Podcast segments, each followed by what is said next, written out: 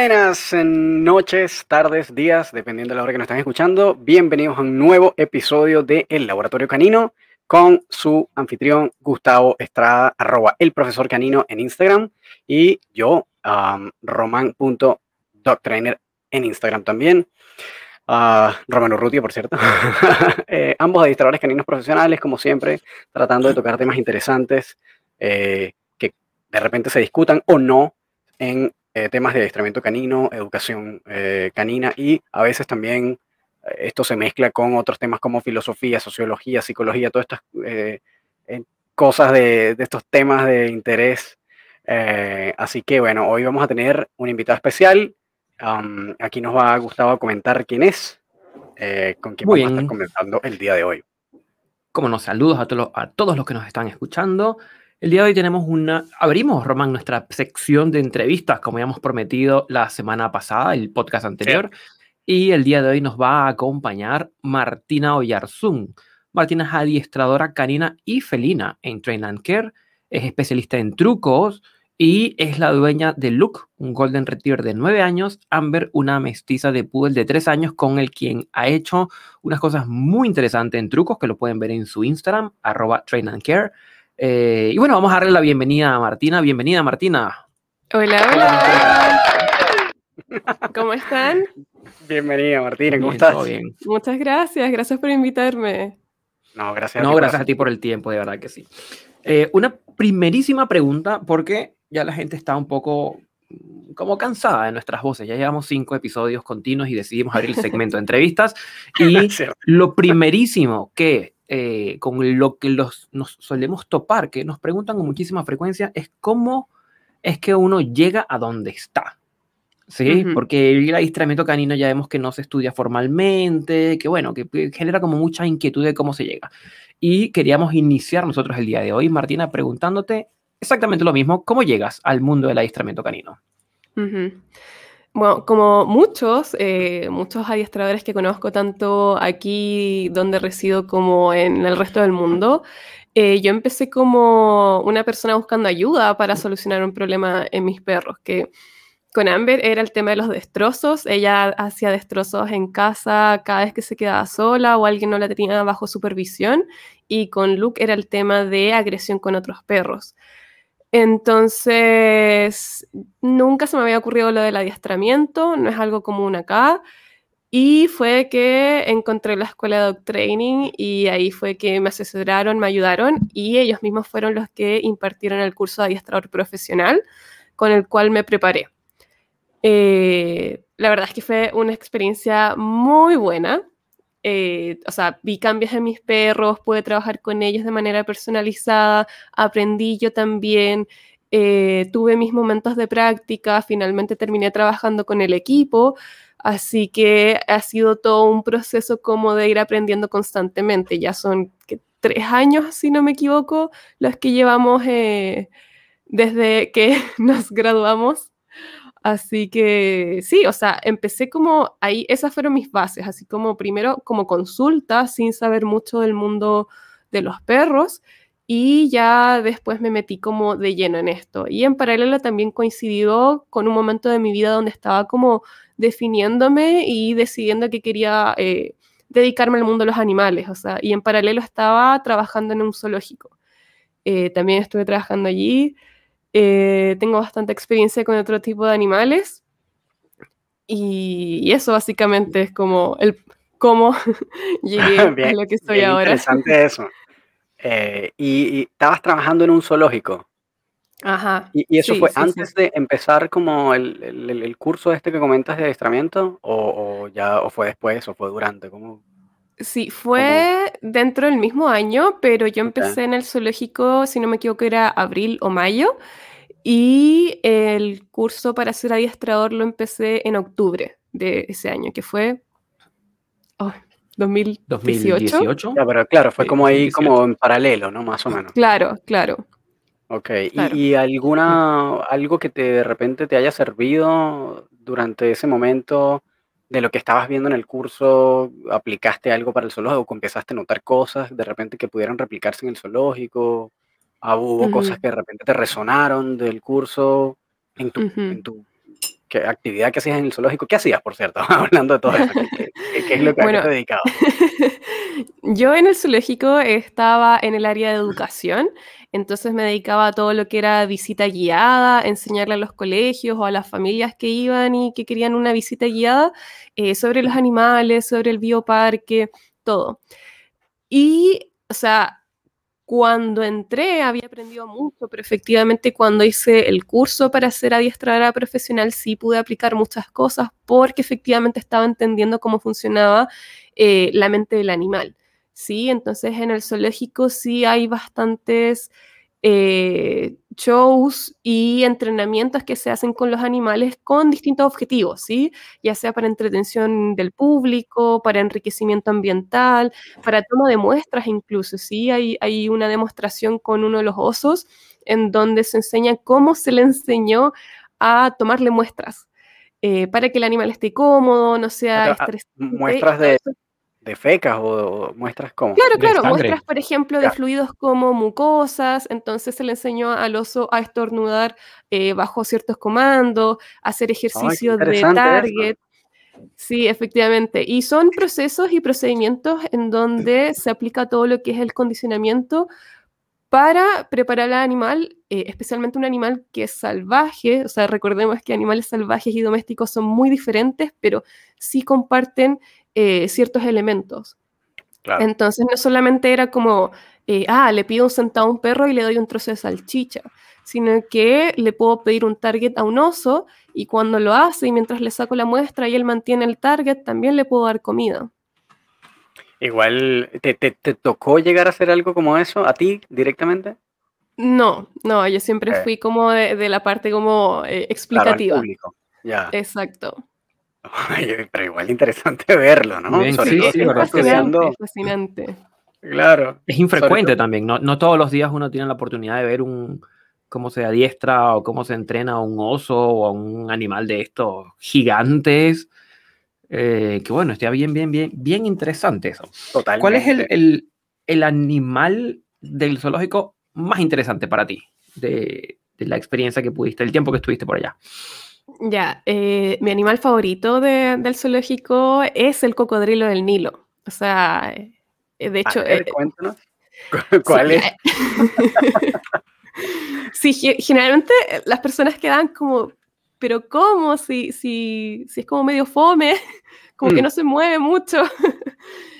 no, a, mí me pareció muy interesante todo lo que es el mundo de los reptiles y anfibios. Aprendí muchísimo eh, de gente experimentada en el zoológico sobre ellos y la verdad es que el cocodrilo del Nilo a mí me fascinaba, o sea, eh, es un animal impresionante que tú ves en vivo y te deja con la boca abierta. Eh, cuando aprendes sobre él, por ejemplo, que son animales que comen una vez cada pocas semanas, que necesitan tragar piedras para moler el alimento en su estómago, el tipo de ah, piel, el tipo de termorregulación. Piedras necesitan ingerir piedras para moler el alimento. ¿Me está en serio? Sí, porque como él tiene solamente colmillos, solamente desgarra la carne, no la puede triturar bien. Entonces, como eso es muy difícil de digerir para el animal, de repente pueden tragar piedras. Ok, y, esto es, es a propósito, es decir, el, el animal lo hace conscientemente. Sí, efectivamente. ¡Wow! ¡Qué interesante eso! Ya no sabía, no tenía. Ya aprendiendo cosas con Martina. Sí, ahora, ahora estamos hablando de cuando está en naturaleza y obviamente tiene que ingerir presas muy grandes como cebras, etc. Obviamente en el zoológico se les da pedazos un poco más pequeños para que fuera más fácil la digestión, ¿sí? Eh, te iba a comentar eso, como que cómo es el proceso de, alimentación, es decir, ¿le entregan una presa semi muerta o, o le dan carne ya como prepicada? ¿Cómo, cómo funciona eso? Ya. Siento que aquí hemos agregado haber puesto como un trigger warning en algún momento, pero llegamos nomás. no es necesario, no es necesario. Bueno, pero si estamos hablando de eh, animales, entendemos que los animales, incluyendo sus perros, para que lo sepan, son carnívoros, ¿no? Esto de, porque también de repente empiezan a salir eh, voy a decir cosas que de repente a la gente no le gusta, pero los perros no son veganos. Eh, las dietas veganas en perros es rarísimo, todavía se está en estudio. No voy a decir, sí, sí, si en verdad es válido o no es válido, pero naturalmente son carnívoros, aunque no les guste escucharlo de repente a algunos. Así que todos los animales comen carne y, son cazadores. Entonces, eh, si trigger warning, pero... Sí, y recordar que el mundo animal eh, no siempre es tan bonito como se ve en redes sociales. O sea, tiene un lado que uno podría llamar bastante crudo como para la visual de, los más sensibles. Pero en los zoológicos, eh, al menos en el bioparque donde yo trabajé, eh, no se entregan presas vivas, ni, ni medio vivas o medios muertas, sino que siempre son presas ya procesadas. Es eso. Eh, tiene que ver también con un tema de ética con el animal y, son lineamientos que tiene la ALPSA y la ASA, que son asociaciones internacionales de zoológicos y acuarios. Entonces, por ejemplo, eh, con el cocodrilo del Nilo ya era un trozo de carne faenado. Ok, ok, ok. y, claro, y en ese caso eh, el, cocodrilo lo puede dirigir mejor y no necesita piedras, ¿no? Exactamente. ok. O si ha habido, o hay zoológicos que incluyan piedras en la dieta así como para que el, el cocodrilo... No creo, no creo porque igual también tiene que ver eh, la disminución del tamaño de, la presa o de la alimentación de animales de zoológico, de repente tiene que ver con la cantidad de ejercicio que hacen.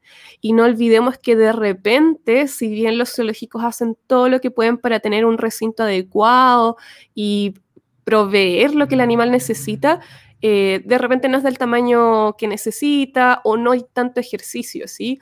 En naturaleza el cocodrilo va a guardar energía, ¿sí? Va a estar en reposo todo el tiempo y se va a mover y va a gastar toda su energía al momento de la caza. Entonces, no sé si han escuchado sobre esto del giro de la muerte, que es cuando el cocodrilo ya toma la presa y empieza a girar. Claro, claro, claro. Ahí se gasta muchas calorías. Eso no pasa en el zoológico. ¿Sí? Mm. No es que se, se simula una situación de animal vivo y el cocodrilo lo tenga que cazar o se esté moviendo mucho. Entonces, bajo esa lógica es que también se reduce la porción para evitar problemas de sobrepeso y cosas que de repente nosotros mismos no consideramos con nuestros propios perros. Oye, y, hago, bueno, la pregunta que voy a hacer que estoy linkeando como con temas caninos, también sabemos que, por supuesto, hay una, eh, esto lo hablaba también eh, Luis Méndez, arroba coach canino, en, estos lives con Gustavo sobre la función zootécnica de los perros, ¿no? Como esta característica para la que fueron de alguna manera diseñados genéticamente eh, y cómo al no tener esa actividad en el día a día viviendo en un departamento, pues había que ejecutar algún tipo de ejercicio o de actividad que, que satisfaciera esa necesidad genética. ¿Cómo hacen entonces para resolver esto de que, bueno, el cocodrilo en la naturaleza tiene que hacer todo este giro de la muerte para cazar a su presa, etcétera, etcétera. ¿Cómo hacen en un zoológico para resolver esa, no sé si necesidad, pero esa función biológica o zootécnica eh, que tiene el, animal? Ya, sí, lo, que mencionas es sumamente importante y es eh, el punto principal por el cual el zoológico va a hacer eh, programas, por ejemplo, de enriquecimiento ambiental, actividades, eh, modificaciones en los recintos para trabajar eh, cada uno de estos elementos. Entonces, como te digo, al menos en el zoológico donde yo estaba, no se podía reproducir todo lo que era el giro de la muerte en el cocodrilo. Claro, aunque tuviéramos como animales para darle, implicaría un tema de espacio, profundidad en lo que es la pileta, etc. Eh, para, los que quizás conocen más como de arquitectura o ingeniería sobre piscinas, saben que es muy difícil armar una pileta buena. Eh, entonces es bastante difícil, es bastante difícil. Pero lo que sí se hace es, por ejemplo, eh, simular lo más posible el cómo se entrega el alimento, ¿sí? Entonces yo recuerdo que el encargado del área lo que hacía era que tomaba el trozo de carne y llamaba al cocodrilo eh, por su nombre y eh, levantaba la presa, obviamente con forceps, forceps, estas como tenazas de, acero largas, ¿sí? Claro y lo dejaba a cierta altura. Entonces el cocodrilo lo que hacía era que se sumergía en su pileta y tomaba impulso para saltar y agarrar la presa. Ah, ¿Sí? ese momento estaba disponible para el público o, era como una cosa que se hacía fuera de la vista de la gente? Sí, ese en particular sí, eh, bueno, como los cocodrilos comen súper, sí, como eh, eh, comen pocas veces a, la semana o, cada pocas semanas, no es que se veía mucho, pero si justo caía el día de, alimentación podías verlo, no, no, hay, problema en eso. Hay, otro, hay otros animales que sí estaba restringido el tema de la comida, pero tenía que ver más que nada con de repente si el animal se sentía incómodo. Si hay animales que no comen si lo están mirando. Ah, oye, ah, claro. O de repente son animales que comen a deshoras, ¿sí? Por ejemplo, los tigres, que son crepusculares, es decir, que sus momentos de mayor actividad son en la madrugada y en el atardecer. Eh, de repente se les daba comida en esos horarios y obviamente en esos horarios quizás el zoológico no estaba abierto, entonces la gente no tenía acceso para ver ese tipo de instancias. Eso está súper interesante. Y ahora, yo me imagino que muchas de estas cosas que de repente para nosotros como personas ajenas a, este, a esta industria, eh, son impresionantes, ¿no? Son como, o algunos, para algunas personas tal vez más sensibles puede ser choqueante, puede ser como fuerte eh, ver o, entender, eh, si, no, si no es que lo está presenciando, ¿no? ¿De qué manera crees tú que eh, esto se relaciona con el, el, como la naturaleza de los perros eh, en ese sentido? Es decir, ¿tú crees que hay alguna similitud en cómo las personas perciben tal vez a sus mascotas de la manera en que perciben un animal en un zoológico? ¿Sientes que es parecido o, hay algo de similar en, la respuesta del público frente a ese tipo de cosas? Creo que dentro de todo el tiempo que estuve trabajando en el zoológico pude encontrar bastantes similitudes, pero también algunas diferencias. A ver. Em, las similitudes recaen con que de repente eh, las personas tendían eh, literalmente a tratar al animal que veían eh, dentro del recinto como si fuera un perro en el sentido de, ah, el animal se acercó a la reja, entonces puedo tocarlo, o me está pidiendo comida. por ejemplo, teníamos todo el área de los monos capuchinos que estiraban la mano, entonces la gente le tiraba comida y obviamente comida no apta para, para ese tipo de primates, como papas fritas, popcorn, etc. Eh, y, sí tenían ese tipo como de conexión, o, de repente cuando uno se acercaba a ellos para explicarles o, intentar eh, que cambien la conducta, eh, te respondían como con estas salidas como, no, pero sí, yo conozco, o, yo tengo muchos perros, entonces sé cómo funcionan. Entonces, yo tengo muchos perros. Claro, ahí está, la, está como el link, ¿no? No, yo tengo muchos perros, por lo tanto sé cómo funciona un mono capuchino. E, exactamente. tengo, muchos perros, le puedo dar de comer al, tigre enjaulado. No, que y además es muy gracioso que eh, las cosas, y ojo, esto lo vemos también en dueños. Um, yo no sé si en algún momento pasé por esto, porque creo que yo sí como que busqué desde el principio, cuando no era adiestrador, como las cosas que podía comer o no mi perro, ¿no? Que, que, es algo, yo creo que fundamental que todo dueño de perro debería hacer. Pero sí ciertamente vemos eh, muchos dueños de repente que no tienen tanta experiencia o no han investigado tanto, darles estas comidas industrializadas, procesadas, con eso, que popcorn, papa frita, helado, cosas que no debería comer un perro. Por cierto, así como haciendo un apartado. Yo conocí, un perro que tomaba Coca-Cola. ¿Ves? Eso es lo que digo, o sea, todo mal, todo mal. Amigos, por favor, chicas, chicos, compañeras, lo como quieran, o sea, no, cero comidas procesadas para sus perros, nada que ver, o sea, las salchichas se las dejamos pasar porque, bueno, porque son para entrenar, tienen unas características que son muy buenas para entrenar, pero sin embargo, tampoco es que son lo mejor del mundo. Si, si hubieran salchichas para perros, que las hay, pero son muy caras y son difíciles que lleguen a países latinoamericanos, les, eh, les recomendaríamos esas, pero no, cero comidas procesadas para sus perros, nada de darle eh, helado, Coca-Cola, eh, popcorn, nada frito, nada de esas cosas. O sea, por favor, no lo hagan. Está todo mal. Incluso hay verduras eh, vegetales como cebolla, ajo, que no deberían comer sus perros, a pesar de que son completamente naturales. Entonces, asegúrense de ver qué cosas pueden comer su perro. En general es carnes, ¿sí? Proteínas van a estar más que seguros. Eh, así que eso, haciendo ese apartado postal ahí. Nada más. Muy bien, la muy bien. acotación. Este, entonces te pasaban esas cosas en el zoológico, ¿no? Sí, Eh, y mucho más de lo que uno creería. O sea, de repente pasaba que uno dirá como, ay, ya, pero es que no todos se comportan así. Sí, la mayoría se portaba así. Eh, recuerdo una vez que estaba encargada, porque aparte de eh, hacer visitas guiadas, de repente nos ponían eh, cuidando zonas para el público, ¿sí? Y yo estaba en la zona africana y de repente veo que le estaban alcanzando comida a la cebra. Entonces piensen que cada recinto tiene eh, su reja, su, su acrílico reforzado y de repente también tienen otra valla, ¿sí? Entonces hay seguridad. Muchas veces las personas traspasaban esta primera valla y ingresaban comida o, metían las manos, los deditos y estaban dándole comida a la cebra. Entonces yo me acerco a la persona, le indico que no puede hacer eso y la persona muy molesta me dice que no le pasaba nada a la cebra, que estaba bien casi lo que estaba haciendo. Wow. Y eh, después le empezó a dar, primero le estaba dando creo que helado y después le empezó a dar como unas hojas que encontró por el suelo. Y Dios. sí, a ver, las cebras son herbívoras, pero no le puedes dar cualquier planta.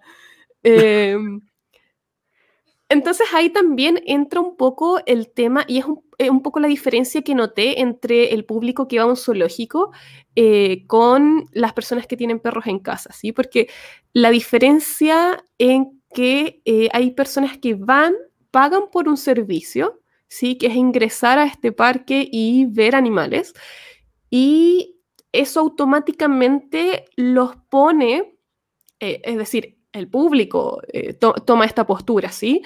Eh, es- los pone en una situación como de poder claro. y empiezan a exigir, empiezan a exigir, ¿sí? Entonces, esto de que yo hago lo que quiero, casi Claro, porque yo, les por esto. Claro. Exacto, exacto. Oh, Cuando, obviamente, cuando uno paga por un servicio, automáticamente está aceptando cláusulas que hay. Sí, dentro de esas cláusulas, obviamente, en un bioparque como un zoológico, está el tema de no alimentar a los animales, no tocarlos, respetar las señales del personal autorizado, etcétera, ¿sí? Apegarse a las normas del lugar, ¿sí? Porque es un recinto privado. Entonces, aquí, aquí entramos como un tema un poco capitalista, eh, que es el tema de cuáles son tus derechos como consumidor una vez que pagaste por algo, ¿sí? Y de repente podemos ver este tipo de características con dueños de perros, sí, cuando dicen como, ay, pero si el perro es mío, yo hago lo que quiero. Eh, sí hay esta postura, pero no la he visto tanto como eh, cuando estaba trabajando en el zoológico. O sea, o sea, tú dices que se ve más en el zoológico ese tipo de posturas que dueños de perro con sus perros. ¿Es sí. eso? Bueno, pero igual vemos bastantes personas como cometiendo el mismo error de proporcionar alimentos que no corresponden o, Sí, es eh, verdad. ¿sabes? Como dar ese tipo de, de Claro, lo que, lo que que es muy curioso, eh, lo que es muy curioso es que esto responde en cierta medida como a la buena intención de las personas. El que le está alimentando a la cebra, no creo que lo haga con una intención de envenenarla. El que le está dando pan a su perro, no creo que lo haga con una intención de envenenarlo, sino parte como de la buena intención.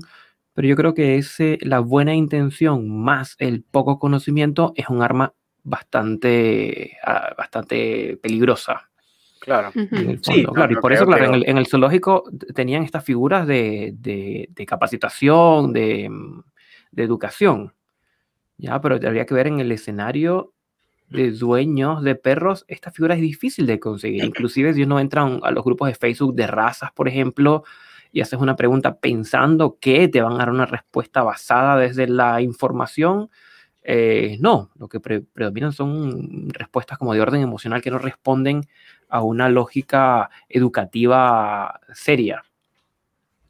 ¿Sí? Claro. En- Efectivamente. Y qué, qué- qué gracioso, ¿no? Porque también a veces uno piensa que, O sea, bueno, no sé, pero usualmente uno pareciera eh, sentir que esas cosas son de, sen- de sentido común. Es decir, tú no le vas a dar un helado a un mono o le vas a tratar de meter la mano a un tigre. Yo no metería la mano en la reja de un tigre, pero ni que me lo De pida. esos también vi. O sea, claro, me imagino, por eso lo digo, pero es decir, eh, es como, ahí es donde tú dices que, bueno, eh, como dice el, el dicho de el sentido común es el menos común de los sentidos, ¿no? Eh, parece que hay veces que hace falta, como que no es suficiente lo que hay. Este, pero, mm, bueno, entonces en este proceso de ser guía, empezaste también el proceso de ser adiestradora. ¿Y eh, sientes que estaba relacionado de alguna manera, una cosa te llevó a la otra o descubriste las dos al mismo tiempo? ¿O eh, cómo, cómo, decir, cómo, cómo llegaste como a esto de una cosa te llevó a la otra o fueron en paralelo? Es decir, me gustaron las dos cosas y no tienen nada que ver una con la otra. Eh, a ver, eh, yo justamente en ese momento estaba estudiando otra carrera eh, que no tenía nada que ver con lo que estoy haciendo ahora. ¿Estás estudiando? Entonces, yo estaba estudiando pedagogía en inglés No, eh, nada que ver. y ahora estoy estudiando biología. Hola. Ah, bueno, ya, ahora que mucho más sentido esto, ¿no? Claro, entonces también responde a un proceso en donde eh, yo siempre quise acercarme como al mundo animal y saber más y veía los programas eh, cuando era pequeña en la televisión de estas personas que viajaban e interactuaban con los animales y me fascinaba todo ese mundo y como que nunca tuve ese acercamiento ya cuando fui creciendo en el colegio y todo. Em, y al menos acá lo que siempre se habla cuando uno dice, ah, quiero estudiar sobre animales, es veterinaria. Y a mí no me gusta la veterinaria eh, por un tema de que no me da. no, tengo, no tengo las agallas para eh, eh, trabajar en, en pabellón con animales y eso. Es algo muy personal. claro, sí. Eh, entonces eh, empecé a buscar como otras áreas y ahí fue que encontré la zoología. Y después surgió este trabajo en el zoológico. Y después surgió este curso y posterior trabajo de adiestradora canina. Y después estuvo el tema de la carrera. Entonces, eh, sí fui ligando todo. Todo lo que iba Claro, aprendiendo podía verlo o diferenciarlo de las otras áreas de, dentro del mundo animal.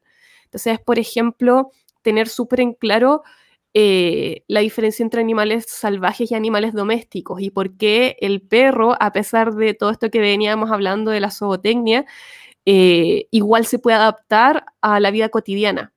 Claro, Cuando el tigre o el oso, sí, uno puede trabajar mucho condicionamiento, pero no se va a domesticar.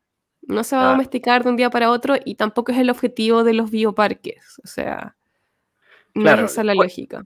Eh, eh, empecemos por ahí también, que esa parte es interesante. ¿Cuál es el objetivo en ese caso? Ya, Eh, ya. Un buen zoológico, según los lineamientos de las asociaciones internacionales como la ALPSA o la ASA, eh, tiene que ver con la conservación, ¿sí? claro, Con la conservación de las especies, las que están y las que no están en peligro, ¿sí? Entonces, en los zoológicos que están aliados en la ALPSA, eh, puedes encontrar muchos animales rescatados y generalmente son animales rescatados del tráfico, ¿sí? O sea, uno ah, de los mayores mercados que genera dinero en el mundo es el tráfico de animales, lamentablemente. Entonces, el tráfico de aves, el tráfico de reptiles, más que nada.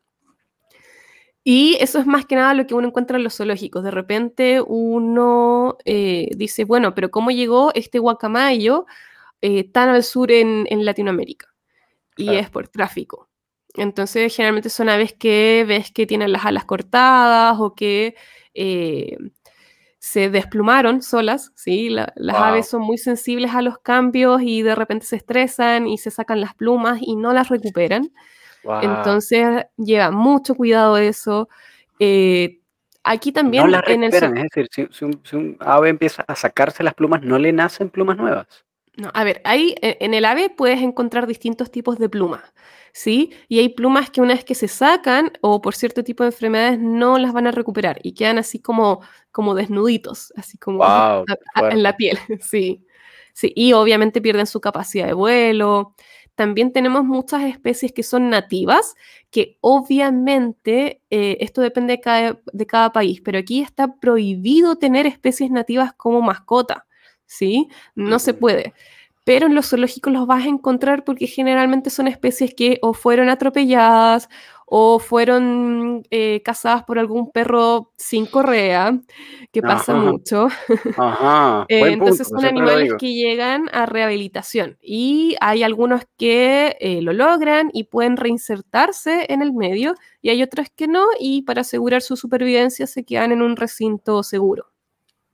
Paréntesis, por favor, gente, no saquen a su perro sin correa a la calle. Ya hemos hablado de esto, ¿verdad? Ya lo dije, ¿verdad? No me hagan repetir. por favor, no saquemos al perro sin correa. ¡Por favor! Ok, no lo mencionamos en el, episodio pasado. En todos los capítulos. lo voy a decir en todos los capítulos hasta que finalice este podcast algún día en la vida. Eh, lo voy a decir en todos los capítulos. No saquen a su perro sin correa, por favor. Por favor, los atropellos están a la vuelta de la esquina. Ok, listo, continuamos, gracias.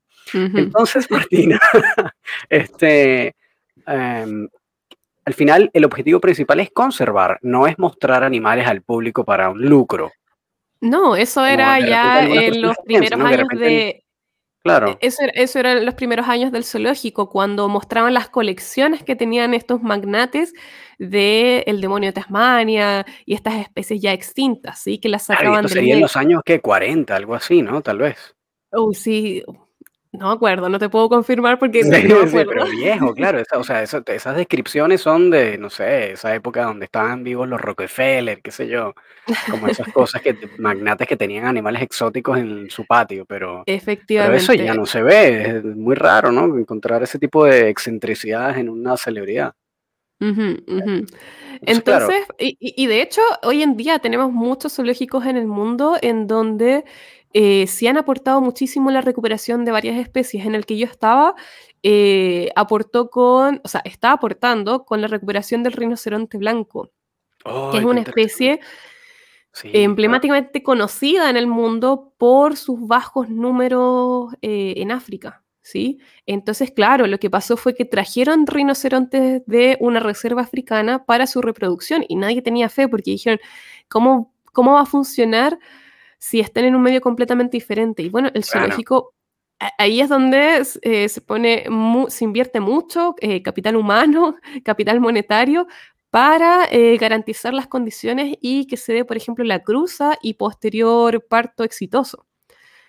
claro, es que además otro país que nada que ver, un país húmedo, caluroso, con mucho, mucha brisa, un país que es seco, frío, nada que ver un hábitat absolutamente diferente, ¿no?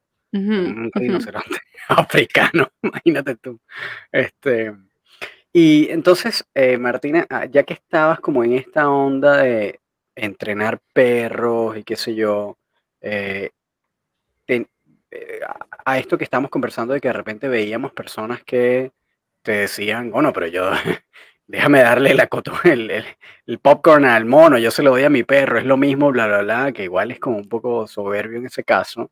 ¿Cómo hacías para manejar eso? Es decir, la gente se molestaba, se iba, las tenías que, tenías que traer a seguridad, ¿cómo, hacías?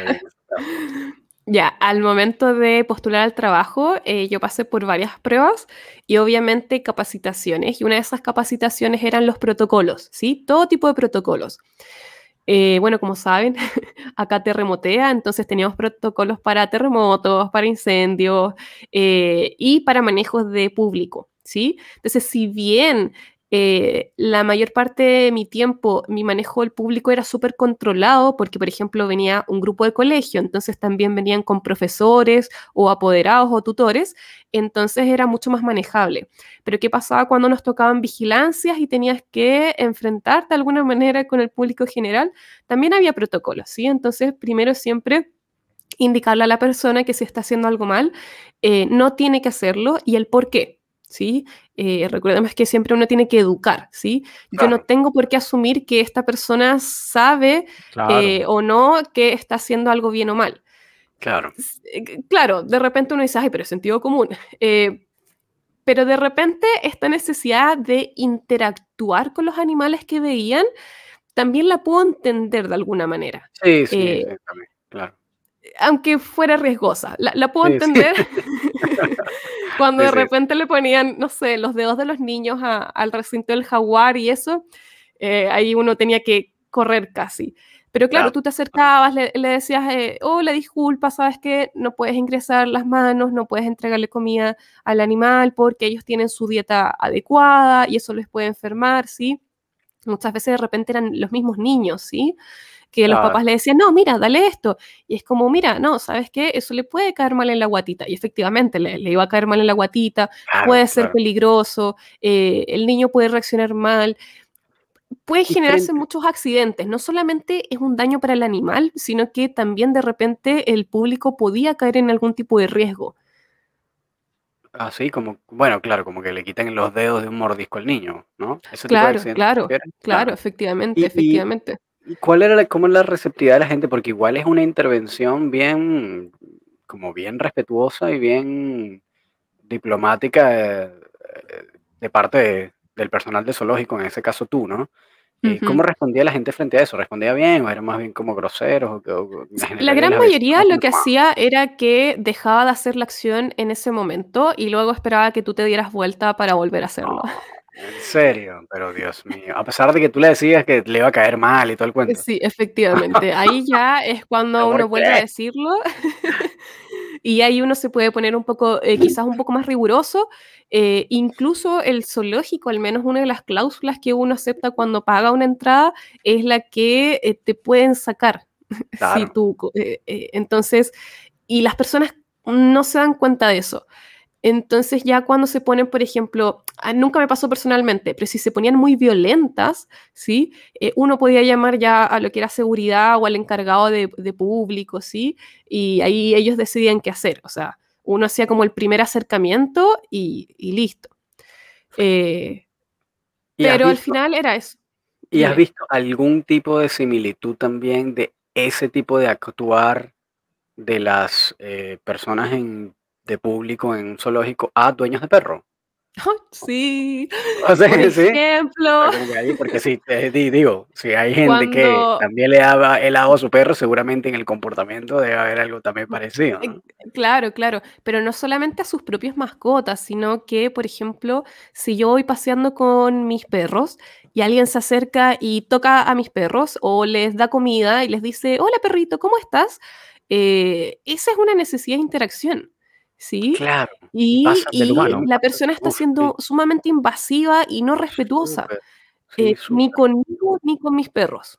Eh, y, bueno, mis perros son súper sociales con las personas y todo, pero de repente hay perros que se sienten muy incómodos o incluso la persona, ¿sí? el tutor de los perros puede sentirse muy incómodo. Entonces, y es exactamente la misma acción. esto como de actuar sin pensarlo y llegar y literalmente meter las manos. Eh, claro, es la misma, es la misma, claro, es la misma experiencia, ¿no? A mí me pasa todos los días, es una mm. lata, es un fastidio. Porque es que Maki es muy linda.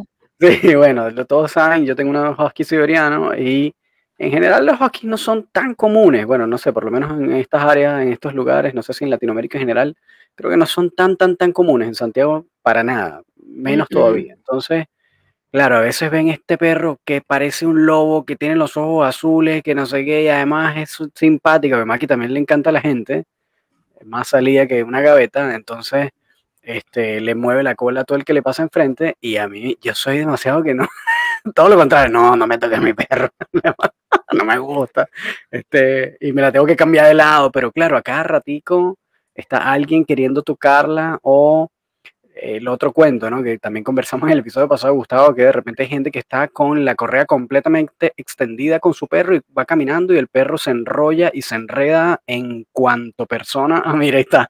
Los que están viéndolo en YouTube, aquí tienen una foto de Maki.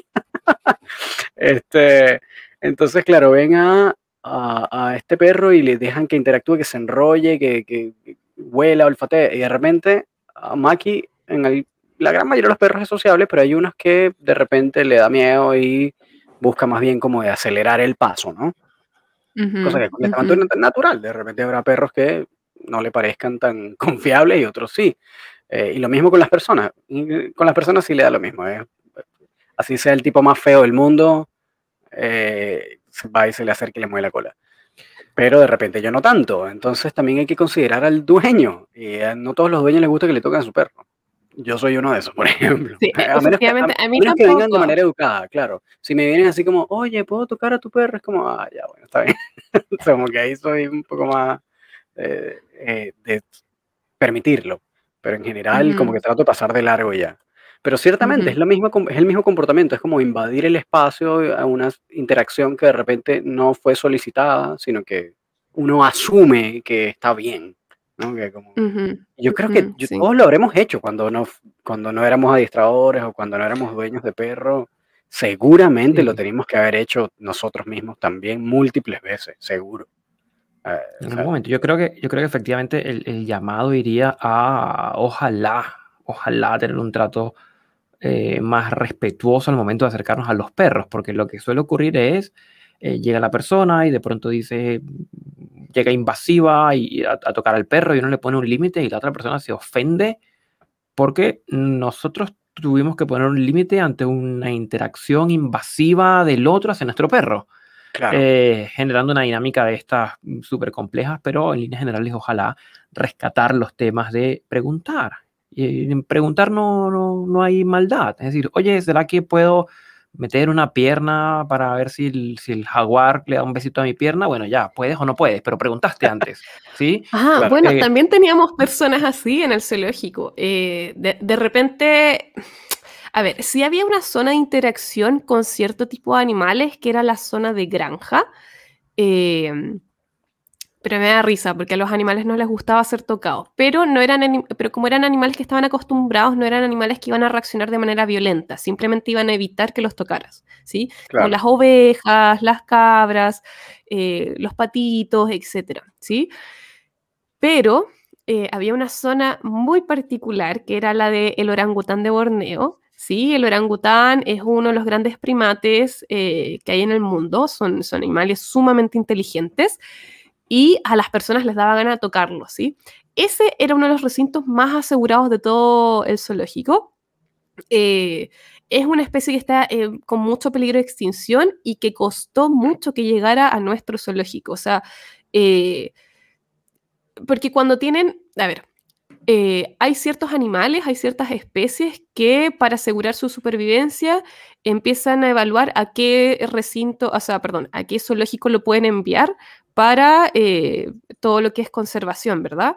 Entonces ahí es cuando los zoológicos de alguna manera como que concursan y, postulan y, y es como, miren, vamos a hacer este recinto y tenemos estos fondos y bueno. Eh, finalmente el zoológico donde estaba fue el que ganó eso y llegó el orangután.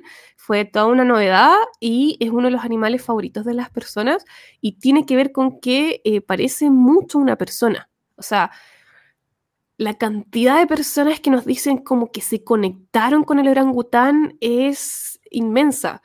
Y muchos más nos preguntan, ¿puedo tocarlo? No. Los orangutanes de Borneo son sumamente violentos en naturaleza. Ah, ¿en ¿sí? serio? Son animales, o sea, a diferencia de otro tipo de primates, los orangutanes son animales solitarios. De hecho, solamente se juntan para la cópula y listo. Eh, pero el resto del momento son sumamente territoriales, por lo que si ven otras especies en su territorio, las matan. Así de simple. Wow. Entonces, claro, uno veía esta especie del otro lado del de, eh, el vidrio y, bueno, aparte el orangután también le gustaba a la gente, entonces se ponía ahí, eh, miraba, alzaba la mano, entonces las personas tenían más estas ganas de interactuar y nos Claro. preguntaban, ¿puedo tocarlo? No, no puede. ¿Y qué? mm, Porque Y haciendo un. Permíteme un segundito, hermano. Haciendo un. Un fast. fast un fast forward de- del tiempo, sí. Eh, ya no estás en el zoológico. Ah, no. No. No, no, no, no. no. Ya. Ok. ¿Y estás dedicada en este momento al tema de la educación y el adiestramiento canino? Sí, Sí. sí, o sea, sí, estoy con mis estudios y con el adiestramiento full. Claro que no es poco estudiar una carrera completa desde el vamos. Sí. no, y menos bueno. biología. Ah, Y menos biología, claro. eh, Eh, muy bien. ¿Y cómo, cómo encontraste em, al momento de insertarte en el mundo de la educación canina, con, ¿cómo encuentras tanto la receptividad de los que han sido tus clientes, de colegas de trabajo, de otras personas con las que has trabajado? ¿Cómo, cómo percibes tú, es decir, cómo sentiste tú la receptividad del gremio y cómo lo evaluarías hoy día? ¿Qué aspectos dirías tú que se podrían mejorar? ¿Qué aspectos dirías que son fortalezas que hay dentro del área? A ver, ¿cómo es tu experiencia? Ya, eh, primero diría que en mi círculo cercano, eh, familia, amigos y todo eso, eh, siempre hubo mucho apoyo y siempre como que idolizaban demasiado la figura del entrenador o adiestrador canino. O sea, era esto como, oh, qué talentosa, ¿cómo le enseñaste a un perro? Ya sea desde un centavo hasta que no muerda a otro perro, ¿sí? entonces lo encontraban como muy genial pero también desde el inicio de, esta carrera fue que empecé a conocer como el lado no tan bonito del adiestramiento que tiene que ver con la competencia.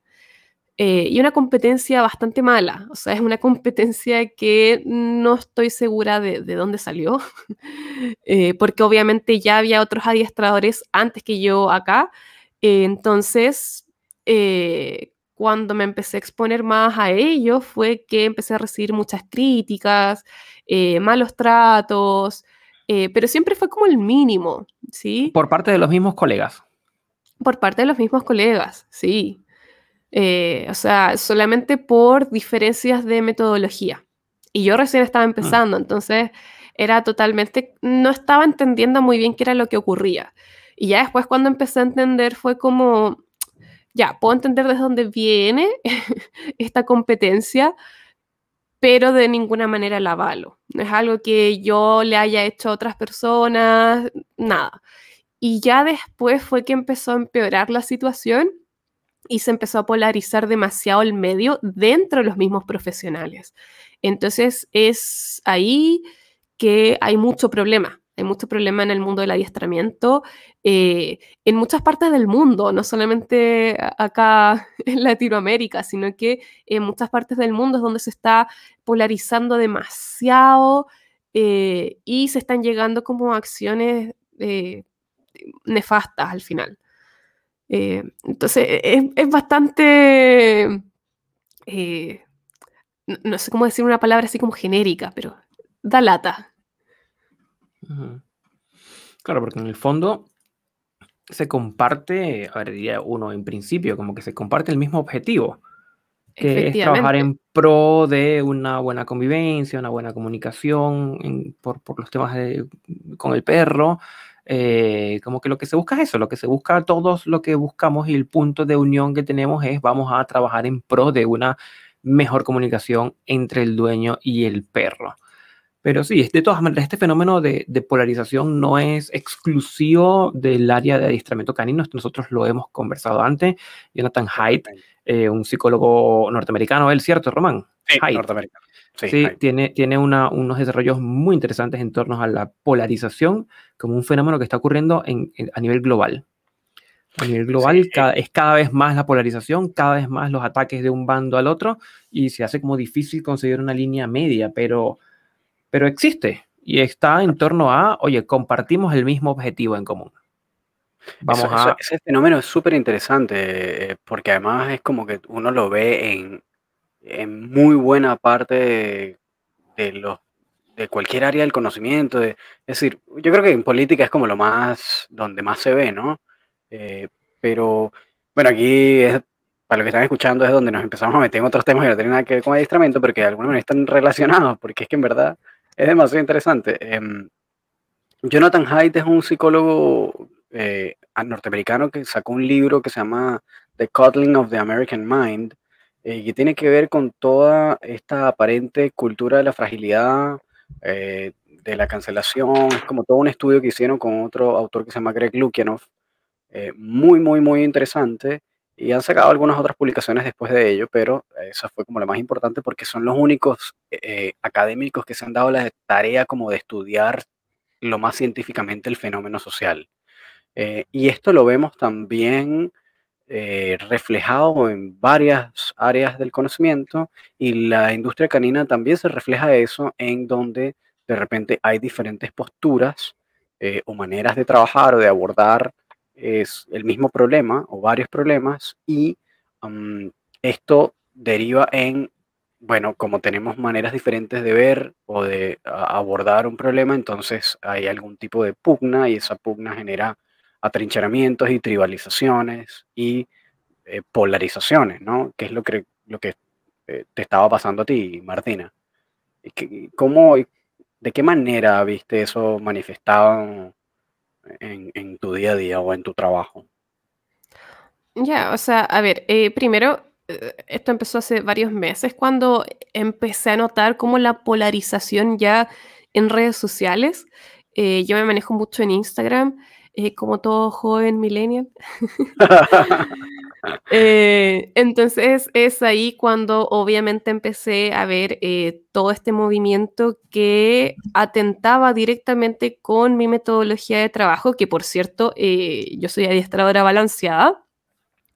Entonces, si vieron los capítulos anteriores, ya saben lo que es adiestramiento balanceado. Así es, gracias Martina. Sí.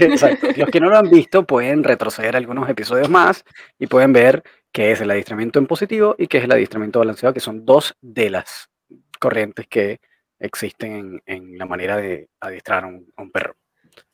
Efectivamente. Entonces, al principio fue como, eh, a ver, eh, cuando yo antes les decía como que de verdad yo nunca le he hecho nada a nadie, eh, es porque de verdad nunca le he hecho nada a nadie. Entonces, cuando veía esto, sí me molestaba, pero de alguna manera como que nunca busqué como la pelea.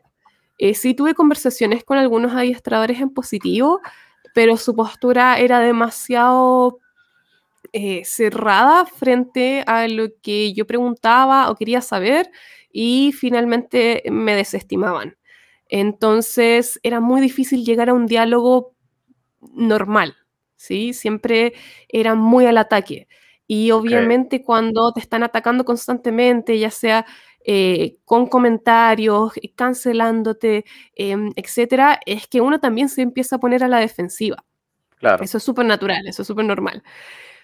Y después recuerdo que hubo muchas personas, eh, hubo algunas publicaciones que hice en mi cuenta personal de Instagram, no en la de Train and Care, sobre este tipo de temas y por qué no estaba de acuerdo. y ahí fue que muchas personas me dijeron, eh, no, mira, tú tranquila, no pasa nada, deja que hablen, eh, no están diciendo nada de tu trabajo, etc.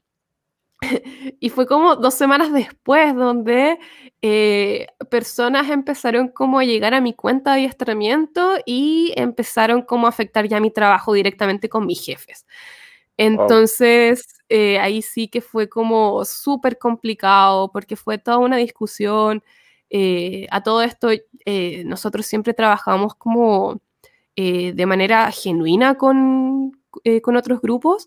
Entonces, este jefe sí sabía cómo trabajaba.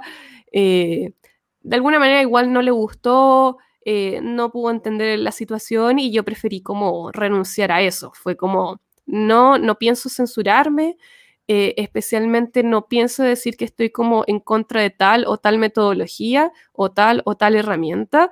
No es mi modelo de trabajar, entonces finalmente decidí como, bueno, ok, como si tú no quieres esto, yo tampoco, entonces terminamos contrato. Claro.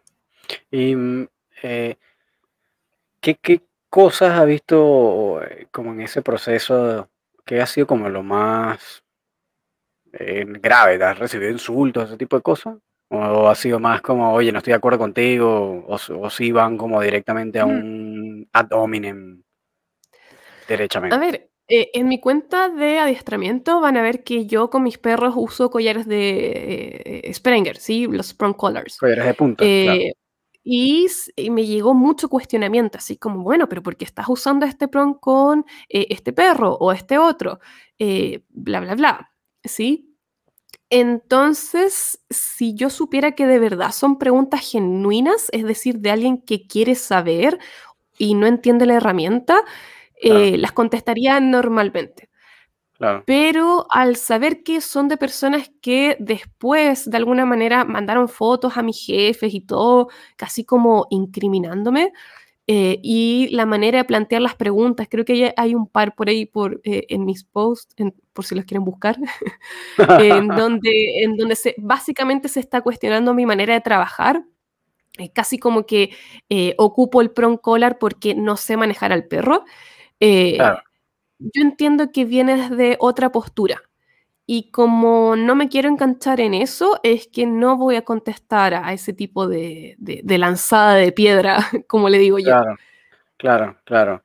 Y ahí también de repente vemos como algo de eso, de esa, eh, como, eh, como ese mismo perfil de la persona del zoológico, ¿no? Que de repente quiere como invadir el espacio eh, sin que le corresponda. Es como al igual la persona que eh, quiere tocar a tu perro en la calle. bueno, que tal vez no, porque la persona que toca a tu, que toca a tu perro lo hace, lo hace porque, porque siente una conexión con el perro, le gusta, es como otra cosa, es más como por ignorancia y, genuinamente quiere tener una interacción agradable, ¿no? Eh, pero, pero claro, sí hay algo ahí como de invasión al espacio, porque bueno, una cosa es comentar eh, en redes sociales, tal vez en una cuenta de Instagram que es pública, y bueno, uno cuando tiene una cuenta de Instagram pública estás como, estás eh, sujeto a que personas opinen y es válido, ¿no? La cosa es cuando esto se va más allá y toman eso, lo que estás diciendo, ¿no? Como me tomaron screenshots de lo que hice, de mis fotos, se lo mandaron a una persona por detrás, a mi jefe, bla, bla, bla. Ahí ya es como, te das cuenta que absolutamente malintencionado, ¿no? Como esas prácticas no deberían suceder. Claro, pero hay, hay, un detalle interesante. Quiero, quiero como jugar al abogado del diablo en este momento. A ver. Eh, porque mm, tuve la oportunidad de, conversar con un colega, eh, de hecho con un par de colegas, de hecho tuve la oportunidad de conversar y eh, ambos coincidían en que la evidencia científica, por ejemplo, para el uso de un prong collar o en contra del uso de un prong collar, que la evidencia científica es contundente. O sea, es quizás tan sólido como la ley de gravedad, que es. Por lo tanto, quienes entran a hacer este, este cuestionamiento y quizás como eh, salvando las diferencias de que puede ser hostil o no puede ser hostil por las características de personalidad de cada quien, quien vaya comentando, eh, vendría probablemente desde la lógica que son portadores de, no a decir de la verdad, pero sí algo que se le acerque bastante. Entonces, más que con una mala intención, iría como con una, una fe de ir a, a, explicar, eh, no sé si a justicia, pero ir a explicar que, oye, si tú sueltas un objeto, el objeto se cae. Eso es. Eso es así. Si tú utilizas una herramienta, por lo tanto...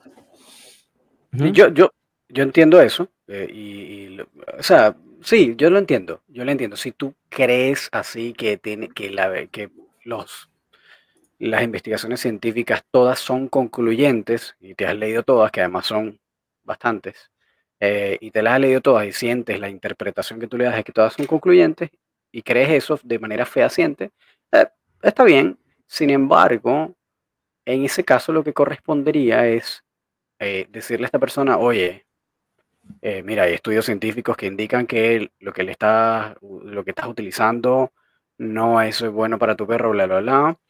Y eso habla más de que tú estás tratando de, por razón, exponer una postura eh, sobre aquello que sientes que no está bien. Eso es una cosa. Pero cuando estás tratando de tomarle un screenshot para mandárselo a otra persona que tiene que ver con este adiestrador que usa proncolas o lo que sea, no veo cuál es el, no veo cuál es la función educativa o si estás tratando como de sacarla de la ignorancia, suponiendo que, igual es que me medio... Igual es como medio soberbio esa porque es como que yo tengo toda la razón, es como, perdona los dios, esto que estamos hablando, perdona los dios porque ellos no saben lo que hacen, eh, eh, pero, eso no, pero eso no va de la mano con, bueno, y entonces yo le voy a por debajo a mandar estas screenshots a esta persona para que vea lo que está haciendo con su perro, qué sé yo. Es como malintencionado de todas maneras. Eh, y, eh, yo, yo, creo que esto tiene que ver con falta de, educación. tiene que ver con, y no todo el mundo tiene que, no tiene por qué saberlo, eh, porque realmente es bien complejo el tema del uso de herramientas. Em, y aun cuando cada vez más es probable que haya muchos más adiestradores que, que las usen menos, aunque bueno, esto es en debate porque al parecer hay algunos que más bien lo están usando más, pero independientemente de eso, eh, realmente no hay, a, pesar de que digan que sí, los nuevos estudios, una cosa es que salgan estudios que siempre van a poder ser vistos y revistos. El hecho de que un estudio salga indicando algo no significa que eso sea así. Eh, ya hemos hablado del tema de la ciencia, o sea, la ciencia propone unas teorías y trata de explicarlas mediante experimentos, pero después esos experimentos se tienen que revisar, es decir, tú, los tienes que volver a evaluar eh, para eh, mostrar algo. Tú puedes indicar que eh, tal vez en ciertos contextos la gran mayoría, por ejemplo, o un número determinado está demostrando algo, por ejemplo. Pero para tú decir que eso es así, tiene que haber pasado por una serie de años de procesos, de estudios, eh, de aislamiento de variables, de eh, metaanálisis también, es decir, hay estudios de esos estudios. Eh, y eso no ha pasado con el modelo, y menos con el uso de herramientas, porque ni siquiera hay, en muchos casos, estudios sobre prong collars, por ejemplo. No hay estudios sobre prong collars, porque además van en contra de comités de ética que no permiten eh, el uso de la herramienta para estudiarla. Em, pero la ética es algo, ya esto lo hemos hablado, y la ética es, algo subjetivo. Entonces, em, habría que ver eh, éticamente para ese comité que, que represente ese, ese o no.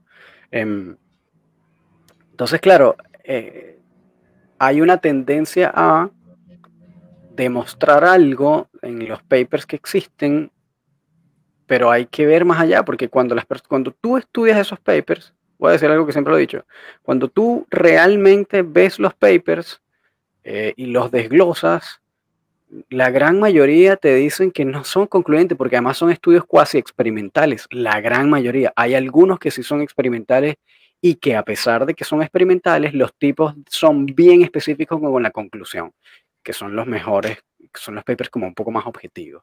Eh, entonces un paper, porque sea un paper, no significa que es la verdad. Eh, em, esto no significa que no debamos crear en la ciencia tampoco. Simplemente hay que eh, ser un poco más críticos con el contenido, así sea científico, que leemos. Y la cosa es que ahí el problema, es o, sea, nada más, o la introducción. Estoy totalmente de acuerdo. El problema es que, y también lo vi mucho en el zoológico, es que tú estás hablando de que estas personas tienen emocionalidad. Claro, claro. Entonces, en una sociedad donde la emocionalidad casi que no tiene valor, eh, casi como, ay, sí, está triste, está feliz, etc., eh, tú buscas darle una lógica. Y cuando tú encuentras un poco de lógica, especialmente en esto que se llama como respaldado por la ciencia, es que se van a aferrar a eso todo el tiempo. ¿Sí? Entonces, eh, es por eso, yo creo que es por eso el nivel de polarización en la que se ha llegado en distintos sectores, no solamente en el adiestramiento, ya, ya, ya hablamos de eso, eh, y el nivel de eh, acciones que se han tomado, ¿sí? O sea, desde esta acción de ir con mi jefe para decirle que yo estaba usando collars, hasta cosas mucho más extremas en otro tipo de grupos de odio, ¿sí? Eh, igual también esto tiene que ver muchas veces con esto que tú estás hablando de la emocionalidad, que yo creo que es importante, que muchas veces de repente podemos ver las cosas de, solo desde la perspectiva emocional o de la interpretación que nosotros tenemos de la emoción de otro ente, ser, especie, animal, lo que sea.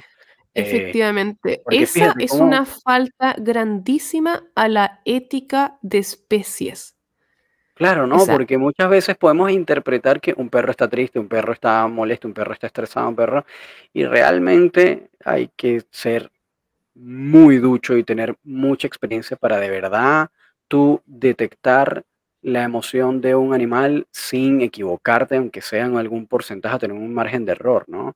Eh, yo me imagino que esto en el zoológico debe pasar también. Hay mucha gente incluso que está en contra de los zoológicos, así como, no, estos lo que quieren es explotar al animal y ganar plata, bla, bla, bla, qué sé yo, ¿no? Esto, y, pasa también. Entonces ahí es donde tú dices, Martina, bueno, okay. ¿Qué, te ha pasado eso? Claro. No, eh, quiero subrayar algo en un segundito, porque Martina planteó algo que es muy interesante, que el, ver el escenario desde la emocionalidad del humano eh, eh, violenta, como decías Martina, la ética de especies. La ética de especies, que implicaría quizás aproximarse al animal desde la comprensión del animal y el marco de referencia del animal. No desde el humano, porque sin duda con el calor que está haciendo y la pobre cebra ahí llevando solo, un heladito no le vendría mal. Al humano, pero no a la cebra, ni al perro. Sí, o sea, para ponerlo, para ponerlo como en términos, no sé si es más simple, quizás se confundan más, pero cuando decimos que eh, el animal es un animal y el ser humano es más importante, eso es ser especista. Eh, pero, por ejemplo, atribuirle características que no corresponden al animal también es una falta grave. Y es como cuando escuchamos este concepto de positividad tóxica, que suena muy eh, contradictorio, ¿verdad? Porque hablamos de positividad y se supone que la positividad es buena, ¿verdad? Hmm. Pero está la positividad tóxica, que es aquella positividad en donde eh, estamos cruzando una línea que no deberíamos y no trae nada bueno pero viene disfrazada de eh, estas actitudes o acciones como positivas, como le llaman. Entonces, aquí en el especismo o falta la ética de especies es similar. Cuando nos pasa mucho con los primates, ¿sí? Ya, sabemos que los primates que están muy relacionados al Homo sapiens sapiens, y cuando vemos primates, de repente vemos actitudes que, se me olvidó la palabra en español, resemble, como que, recuerdan, aluden. Que nos recuerdan a actitudes humanas, ¿sí? Entonces, por ejemplo, el cómo usan eh, sus manos, ¿sí? Uno tiene un perro en la casa, pero cuando uno ve un primate, ya sea pequeño o uno de los grandes primates, y ve que ocupa las manos para resolver un problema, por ejemplo, eh, pelar un plátano, ¿sí? Una banana, o, o sacar el insecto que está dentro del árbol, entonces son cosas que sorprenden mucho, ¿sí? O la expresión facial, ¿sí? Y ojo aquí, que es donde todos nos caemos. Cuando vemos un animal que de repente tiene los ojos llorosos, ¿sí? Eh, no es que el animal esté llorando por pena, es que probablemente tiene una infección, ¿sí? O que el animal tiene unas características faciales como de tristeza, que era lo que nos pasaba mucho con el orangután, y las personas veían y decían, e-, él está triste, ¿sí? Y ese alcance es válido hasta cierto punto, ¿sí? ¿Es válido en qué sentido? En que tú estás viendo algo y tu cerebro lo está interpretando de cierta manera, ¿sí? Entonces uno tiene que ser respetuoso con ese alcance. Pero, pero, ojo con lo que llegamos a hacer con ese tipo de conclusiones, ¿sí? Cuando yo digo, el orangután está triste y es porque, o sea, tiene una cara triste, ¿sí? Yo veo una cara triste, ¿sí? Entonces me acuerda a cuando yo pongo una cara triste, ¿sí? Entonces está triste, ¿sí? Siente pena y siente pena porque está encerrado o está solito. Pero resulta que esta persona no sabe que los orangutanes son animales solitarios o no sabe que, por ejemplo, no tienen la capacidad de mover los músculos faciales como nosotros. ¿Sí? Entonces sí, de repente puede abrir la boca y mostrar los dientes, como los perros cuando gruñen, ¿sí? O pareciera mover los ojos, pero no es para generar una expresión, ¿sí? Esos son conceptos que son demasiado complicados para las especies eh, no humanas todavía, ¿sí? y ahora que, ahora que mencionabas la positividad tóxica, ¿Cómo la encuentras en el adiestramiento canino? Eh, ya, una de las cosas que yo aprendí en el zoológico, y en biología en realidad, ¿sí? Eh, toda persona de, ciencia eh, que esté escuchando esto va a estar de acuerdo, es que todo organismo debe pasar por periodos de estrés. Y uno dirá como, ay, el estrés, pero ¿cómo? Si es malo. No, Ojo con el estrés que nos deprime, nos agobia, a el estrés eh, del medio, ¿sí? son conceptos muy, muy diferentes. Entonces, de repente, eh, tanto en educación, esto también lo vi en pedagogía, ¿sí? Las aulas donde se protege al niño y se vuelve una burbuja, ¿sí? Que el niño no sufra, ¿sí? Está llorando por una nota, le subo la nota el perro no quiere sentarse, entonces eh, no lo obligo, espero que se siente cuando quiera. Eh, o mi perro le da miedo los fuegos artificiales y se esconde, entonces voy y lo abrazo en vez de tratar el problema, ¿sí? Y tratar el problema puede llevar procesos de estrés para el organismo, ¿sí? Y esos procesos de estrés son necesarios para que el organismo, y aquí estamos ya hablando de un tema cerebral, ¿sí? Eh, para que el cerebro pueda hacer conexiones nuevas y tenga una nueva capacidad de resolución de problemas, ¿sí? Y aquí es cuando obviamente entramos como en, la discusión de las metodologías, de cuál es mejor, cuál es peor, cuál sí, cuál no, ¿sí? Entonces aquí podemos lograr el mismo objetivo de distintas metodologías, ojo, ¿sí? Pero el problema es cuando yo adopto esta postura de no quiero que este animal que yo quiero mucho sufra. Entonces no lo voy a someter a eso. Y muchas veces no someterlo a ciertos procesos que, ojo, no es que sean maltrato ni sacarlo de eh, lo que representa la especie ni nada, eh, sino que son procesos necesarios. Eh, sea, implica que el animal no avance, ¿sí? y muchas veces empeore o no se resuelva, o en casos ya muy extremos, pero que pasan mucho, de eutanasia. ¿sí? He escuchado muchísimo la eutanasia en perros, muchísimo la eutanasia en gatos por problemas de agresión. Y bueno, e, e, esto también, eh, que lo estás mencionando en tema de los niños, de las aulas, esto también lo menciona Haidt, volviendo a, su estudio, eh, de de cómo precisamente nos hemos convertido en una generación, y yo pertenezco a ella, ah, más frágil, precisamente porque eh, alrededor de los 80 em, había toda una generación que había pasado por eh, algunas situaciones más complejas, Guerra Fría, Segunda Guerra Mundial, y, la, y el objetivo era, yo no quiero que mi hijo pase por las cosas que yo pasé. Entonces le voy a dar no solamente, ahí voy a hacer un paréntesis chiquito. No solamente por eh, e, episodios eh, tan grandes, por ejemplo, como la guerra o la recesión, etcétera, sino que también dentro de las aulas había un método eh, que, fue, o sea, que ahora es muy cuestionado, que en ese momento era, era, aceptado, que era el tema de los castigos, castigos físicos en los niños. Entonces, Obviamente toda esa generación de, los 60 en adelante, un poquito antes, creció con esta idea de, no, yo no quiero que, mi hijo pase por eso. Y es por eso que hoy día encontramos muchas aulas donde, eh, ya estamos hablando de personas, muchas aulas donde protegemos a los niños, pero luego estos niños, que ahora son adultos, no tienen tolerancia a la frustración y no mm. saben manejar problemas, ¿sí? Entonces, claro, no estoy diciendo que hay que golpearlos, para exacto, nada. Exacto, es el punto que, eh, exactamente, lo que iba a decir. sí, ojo, ojo ahí. No, no estoy diciendo que hay que volver al, modelo de antes, sino que hay que buscar otra metodología, que de hecho la hay, ¿sí? O sea, en, la escuela de pedagogía donde yo me formé, eh, era lo que se buscaba, ¿sí? Un tipo de enseñanza que te, lo que te dicen siempre, la escuela te prepara para la vida, pero de verdad,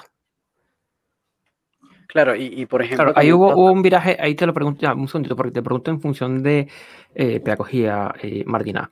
Evidentemente, y aquí podemos rozar y coquetear con algunos significantes que, que resuenen a resemble al adiestramiento eh, al, universo canino, que en la educación tradicional eh, sí, eran quizá mm, permitidos golpes con, reglas de madera y castigos físicos, inclusive castigos de, humillación probablemente.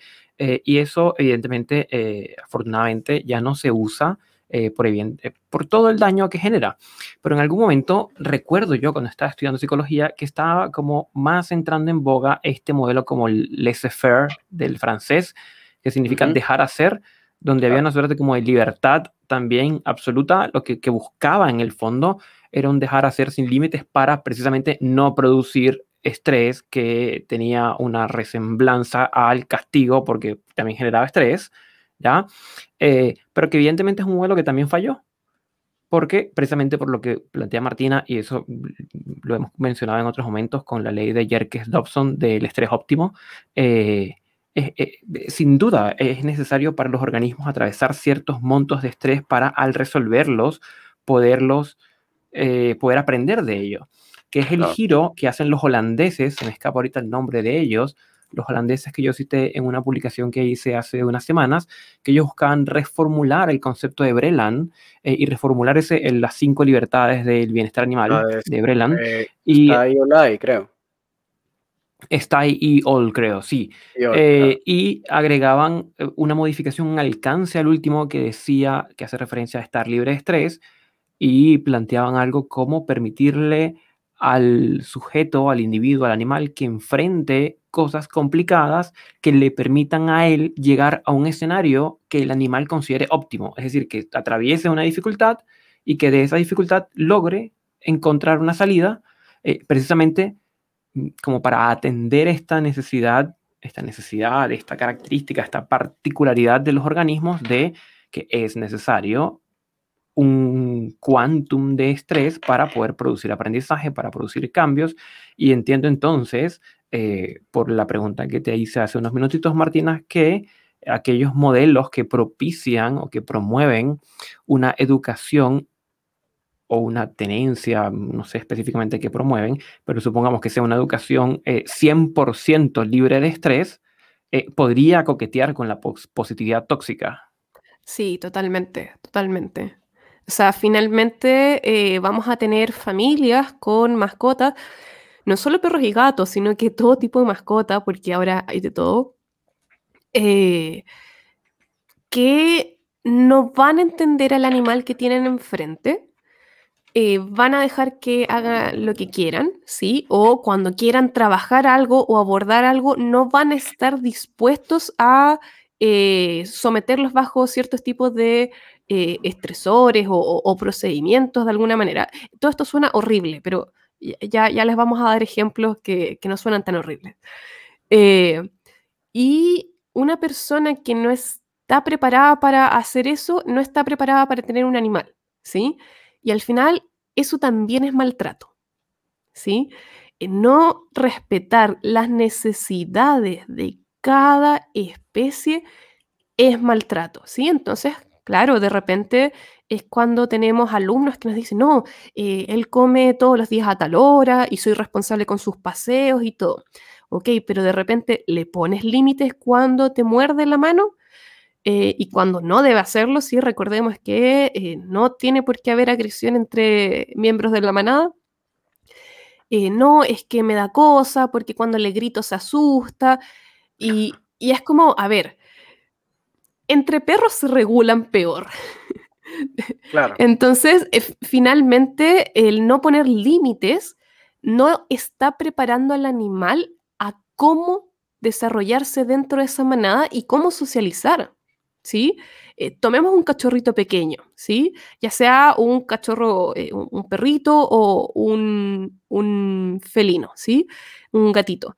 Eh, si tú no le estás enseñando las normas de la manada, las, no- las normas de la vida, no va a sobrevivir, ¿sí? Un perro que muerde, si, si viviera en la calle, es un perro que iría a atacar a otro y probablemente otro que es más grande va y se lo come, Claro. ¿sí? No sobrevive, no, porque no, no está respetando las normas naturales, ¿sí? De cada especie. Hay algo bien interesante lo que estás diciendo, que en- dentro de las teorías de comportamiento canino, que vienen también atadas al comportamiento de los lobos, está, bueno, lo que conocemos como la teoría de la dominancia y este, esta teoría nueva, probablemente, eh, que es como le llaman el SOS, que es como el Self Organizing System, que es como un, un- sistema de autorregulación. Save our Eh, souls. ¿Cómo? Save Entonces- our souls. Sí, entonces, claro, eh, estos proponentes dicen que, bueno, no, que, y cuando digo estos proponentes me refiero a personas importantes como Ray Coppinger o, o Ian Dunbar, eh, eh, lo, que lo que proponen es que, mira, no, no hay ningún grado de dominancia en, en los perros, eso es un concepto que realmente no, no lo estamos viendo, que eso no existe. Eh, y que en realidad los perros los que buscan son compromisos y confianza. Entonces, cuando un perro ve a otro, está viendo a ver si le da la confianza suficiente y emite algunas señales para ver si entonces pueden interactuar. Bueno, por ahí se van hasta llegar al punto en donde eh, eliminan por completo el concepto de, cualquier tipo de dominancia y que también em, como que no, no, no funciona esta jerarquía, no existe ningún tipo de, liderazgo de ningún tipo, que los perros más bien son casi como unos nómadas que de repente se encuentran eh, en el camino y, están juntos un tiempo y después de repente esa configuración puede cambiar, etcétera, etcétera. Eh, pero los que sí proponen que hay, tal vez haya, no es la teoría de la dominancia clásica de este lobo o perro que precisamente... Uh, lidera una manada a punta de agresión, que es lo que estamos hablando, ¿no? Como estos perros que de repente son súper agresivos. Eh, lo que sabemos de los proponentes que de alguna manera indican en sus estudios o en sus reflexiones que sí hay algún grado de dominancia, aun cuando la dominancia no es lo que mueve a la manada o al grupo, como por ejemplo Roger Abrantes o eh, James Serpel, etc. Eh, lo que dicen es que, mira, no, lo que nosotros estamos diciendo no es que el animal lidera una manada a punta de agresión. Puede haber uno que otro elemento de compulsión, pero es casi ritualístico, es decir, esa agresión no se termina dando de manera física prácticamente nunca. Y cualquier eh, miembro de una manada que trate de someter al resto o liderar al resto a punta de agresión casi siempre es eh, eh, como, ¿cómo se dice esto? Como overthrown, como como derrocado, ¿no? Como lo, lo, desterran, lo sacan de, la mano. De hecho, eh, o sea, e, el medio nos ha hecho creer por mucho tiempo que el lobo es esta figura feroz y dominante y que se mueve en grupos muy grandes para cazar, cuando en realidad son animales sumamente tímidos. ¿Sí? Sí, nada que ver. Eh, el lobo te ve y lo más probable que ocurra es que se esconda. Claro, que en condiciones normales, ¿sí? Entonces, y se mueve en grupos solamente familiar. ¿sí? Que generalmente son como el macho, la hembra y los dos o tres cachorros que tengan, ¿sí? Claro. No es que se mueva en manadas tan grandes. Y está esta misma lógica. Y aquí es donde al inicio hablábamos sobre la crudeza del mundo animal, ¿sí? Y ojo, confundir agresión, ¿sí? Es decir, como este deseo de atacar, de morder algo o, de defenderse quizás de, algún peligro, eh, con conductas bruscas, ¿sí? Mm porque entre lobos vemos que en, eh, juegos se sacan sangre.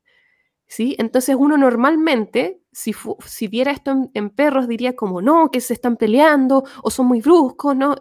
Y uno, uno se, se, eh, eh, se preocupa, ¿sí? Pero en lobos eso es completamente normal, ¿sí? Y, y en todas las especies que interactúan en sociedades, ¿sí? Por ejemplo, en ratas, yo doy el ejemplo de ratas porque también tuve ratas, eh, que son animales gregarios, se mueven en grupos, eh, también de repente juegan y tienen sus momentos y de repente también eh, tienen sus momentos de límites, ¿sí? Donde ellas mismas ponen la manito y es como basta, ¿sí? Y se muerden, ¿sí? Y si el otro sigue molestando, muerden un poco más fuerte, ¿sí? Ahí no hay agresión, estamos hablando de límites y de interacciones naturales, ¿sí? Ahí, ahora, significa que eh, yo deje a mis perros jugar como quieran y que se saquen una oreja, etc. Claro. Ojo ahí con, con, esos matices. Está el argumento, claro, está el argumento de, mira, pero un perro no es un lobo. Y ciertamente exactamente, un perro Exactamente. Pero eh. sí es necesario entender este concepto de eh, brutalidad animal. ¿sí? Son animales y, y, funcionan muy brusco a veces. Sí, sí por supuesto los animales no funcionan como nosotros, ¿no? Tal vez no todos son tan gentiles como quisiéramos.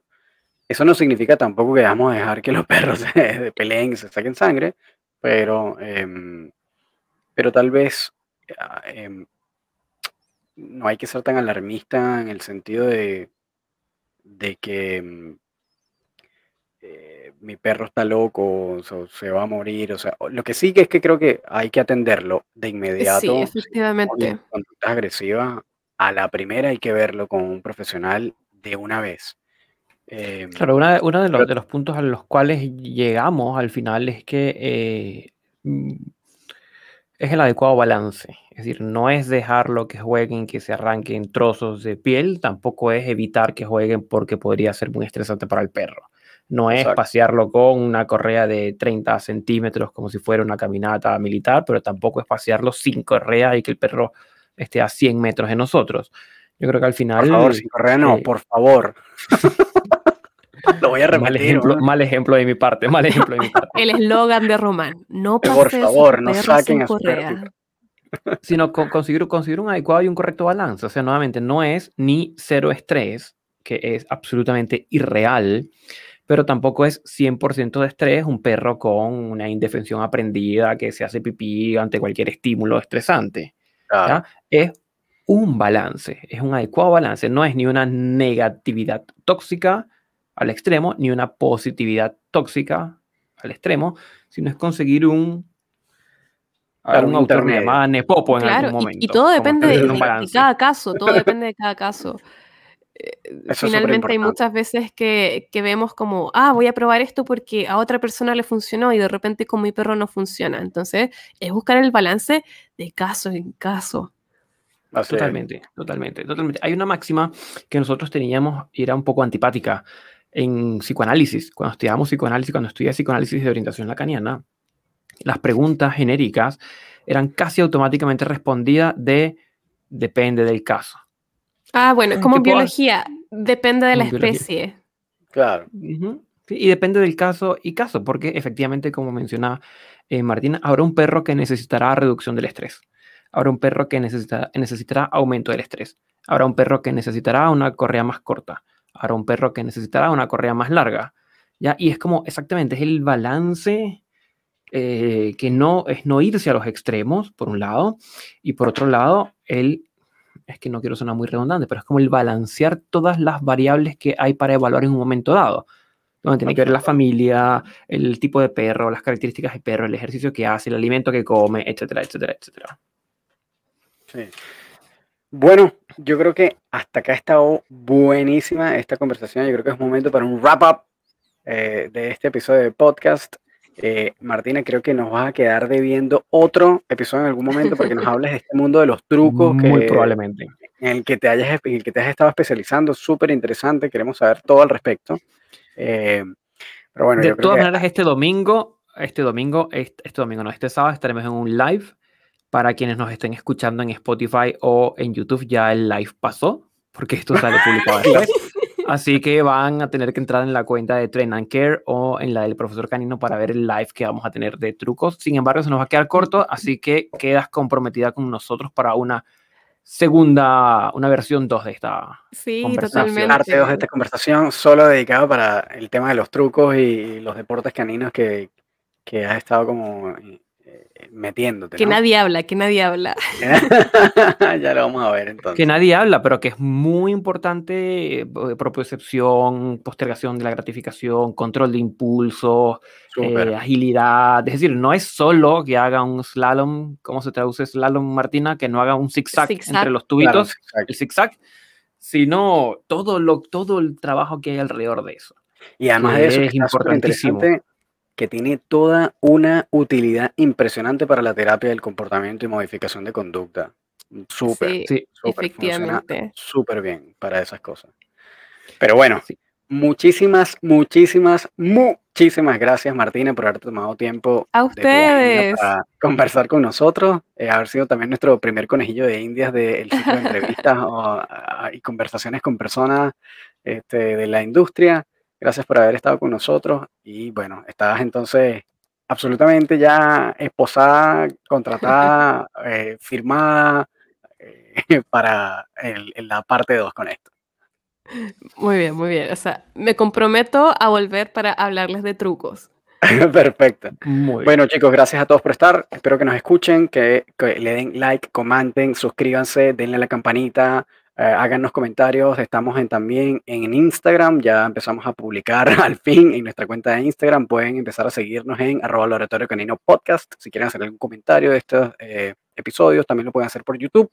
Escríbanos también a nuestro correo eh, laboratorio canino podcast si tienen algún comentario, alguna sugerencia, algún tema que quisieran que eh, empecemos a conversar o alguna persona de repente a la que quieren que entrevistemos. Em, así que gracias a todos por escuchar y nos vemos en el próximo episodio. Que estén Sí, muy ya. bien. Wakanda forever.